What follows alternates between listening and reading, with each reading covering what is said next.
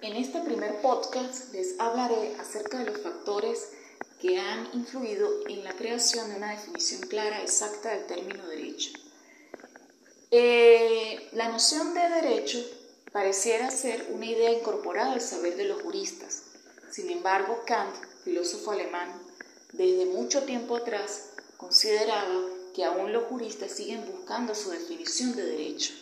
En este sentido, tres factores han limitado la existencia de una definición clara, exacta, precisa del término derecho.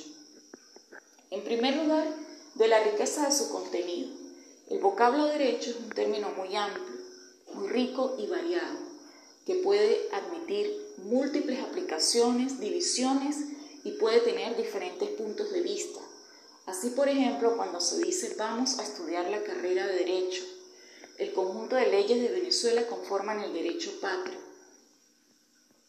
El propietario de la finca tiene derecho a explotar el fondo. Como pueden eh, observar, son tres expresiones en las cuales se emplea el vocablo derecho pero con diferentes sentidos o significados. Esto ha generado dificultades para que surja una definición exacta del término derecho, ya que puede, eh, resulta fácil definir aspectos parciales del derecho, más no aspectos globales del mismo. En segundo lugar, otro factor que ha limitado, u otra raíz que ha limitado la existencia de una definición exacta del término, es que el, objeto, el derecho, perdón, en toda su complejidad se ubica dentro de los objetos culturales. Es un objeto cultural porque es creado por el hombre actuando según valoraciones, por ejemplo, lo que es bueno o malo, justo o injusto, correcto o incorrecto.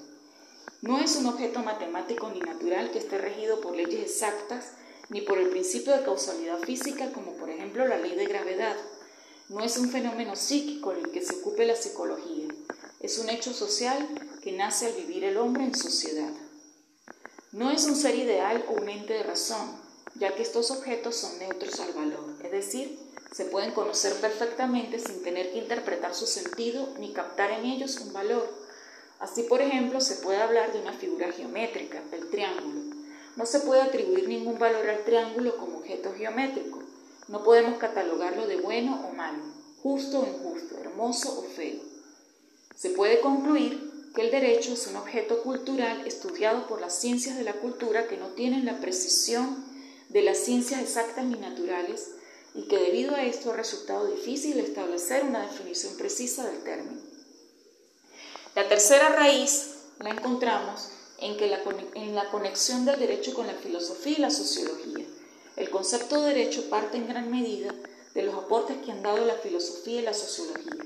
Sin embargo, modernamente, las escuelas de derecho pretenden independizar el derecho del campo de la filosofía y la sociología, lo cual aumenta el número de conceptos de derecho creado por otras tantas escuelas y en gran medida esta circunstancia ha generado dificultades para definir el derecho.